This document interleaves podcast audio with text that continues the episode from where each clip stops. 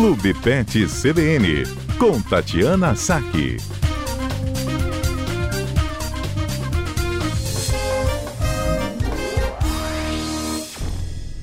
Tatiana Saque, muito bem-vinda, boa tarde para você. Boa tarde, Johnny, boa tarde, equipe, ouvintes da CBN.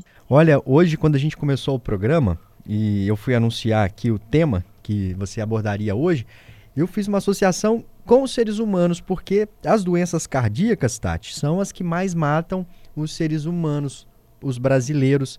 Os dados são do Ministério da Saúde. Com os nossos animaizinhos, isso também acontece numa proporção muito grande? Tem esse risco elevado?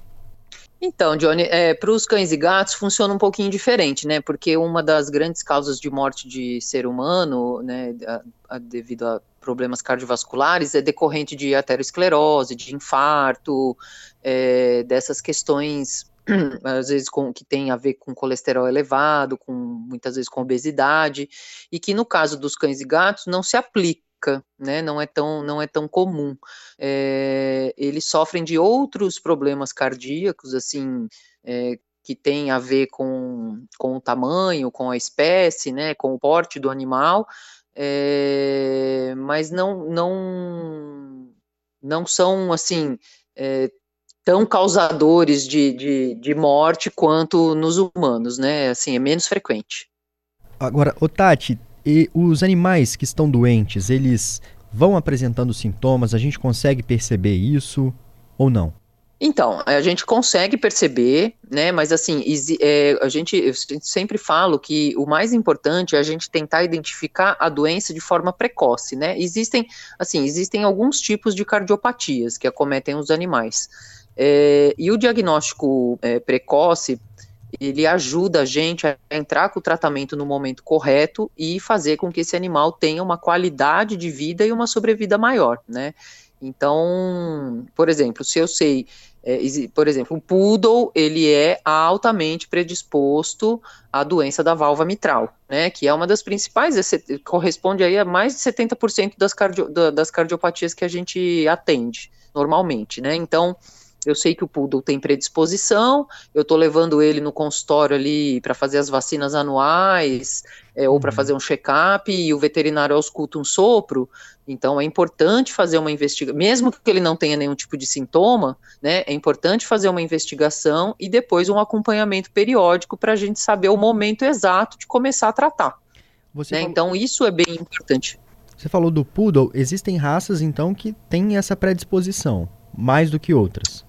Existem raças predispostas, né, mas de modo geral, a doença da válvula mitral, por exemplo, que é essa que acomete, é, que corresponde a mais de 70% das doenças que a gente faz diagnóstico, elas são comuns no poodle, no pincher, no yorkshire, no schnauzer, nos cães de, de porte menor, né, maltês, eles, é, hoje em dia o Spitz, né, que, tá, que a gente tem atendido bastante, então é mais comum nesses cães de raça pequenininha. As cardiomiopatias, que são as doenças do músculo cardíaco e não da válvula, né, não das válvulas do coração, a cardiomiopatia ela já costuma acometer os cachorros maiores, o, e aí é mais comum no boxer, no Doberman, é, nos cães gigantes, por exemplo, um dog alemão, é, o bulldog inglês também costuma acontecer.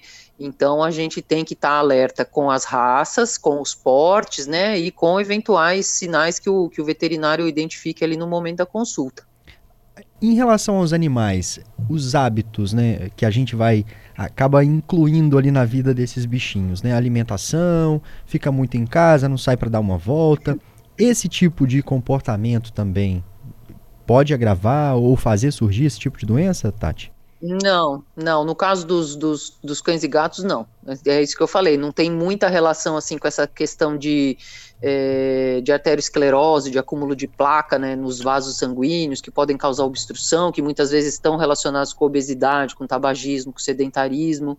É, no caso dos, dos cães e gatos, é, normalmente é, não tem esse tipo de correlação. Está né? Tá mais relacionado, por exemplo, a, a doença da válvula mitral é um desgaste que a válvula vai sofrendo ao longo do, do, dos anos todos de trabalho, né? Se fosse um ser humano, por exemplo, o tratamento seria essa, a substituição dessa válvula, né, doente. O Tati, é, que no caso ainda Perdão, pode Oi. continuar. Perdão, te interrompi. Não, que no, não, que no caso não, hoje em dia ainda não tá, não é viável, né, de ser feito na medicina veterinária. Olha só, o Giovanni está falando o seguinte aqui pra gente. Ele tem uma mascote, ela tem 11 anos, e ele está perguntando a partir de que idade é bom fazer algum tipo de exame aí para ver o coração.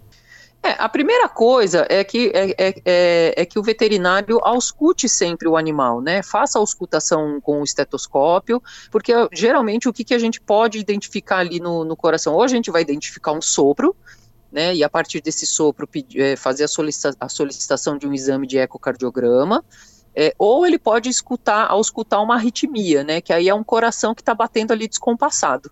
Né, e aí, se ele auscultar uma, algum tipo de arritmia, aí, ele po aí pode ser feito um exame de eletrocardiograma.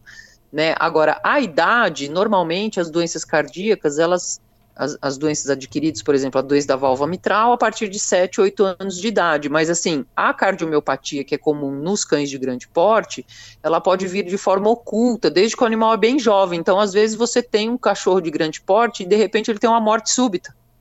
Olha. Morre. E, e, às vezes a pessoa fala, ah, encontrei, acordei de manhã e meu animal estava é, tava morto no canil, entendeu? Então, e, e, e, sem nenhum tipo de sintoma prévio, sem ser a morte súbita, infelizmente. O então. Fa... O fato do, do, o fato do veterinário auscultar ali o, o, o animalzinho, né, na hora da consulta, ele já consegue identificar, mesmo que sem o exame, que tem indícios ali de problemas cardíacos, né, Tati? Hum, Quase sempre sim. Quase, Quase sempre, sempre, sim. Então a consulta é, regular a gente consegue já... o, o, é, um dos primeiros sinais que o animal apresenta, né, é o sopro, é, é, é o sopro. Então, muitas vezes, antes dele ter qualquer tipo de sintoma.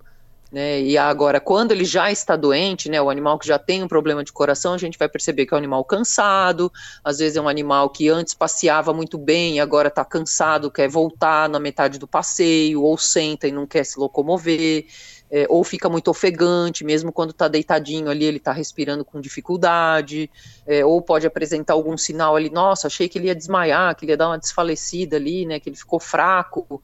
Então, isso tudo podem ser sinais de cardiopatia, mas às vezes esse, esses sinais também podem se confundir com outras doenças, por isso que é importante é, que o veterinário faça avaliação.